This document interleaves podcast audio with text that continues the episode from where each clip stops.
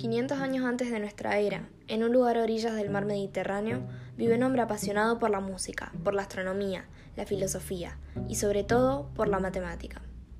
Pitágoras fue un apasionado por el conocimiento, un viajero incansable que recogía el saber de sus mismas fuentes. En los puertos de Egipto, en las planicies de Arabia, en las calles de Fenicia, Babilonia o India, Pitágoras indagaba en los hombres y en la memoria que esos hombres ofrecían. Tocaba la lira, escribía poesía y recitaba Homero, mientras le heredaba a la humanidad un teorema que ayuda a comprender el universo. Fundó una escuela de pensadores, con el principio de que la realidad es de naturaleza matemática, y atesoró esa sabiduría que sería influyente y determinante para filósofos como Platón o Aristóteles. Pitágoras es un personaje central para el nacimiento de la ciencia.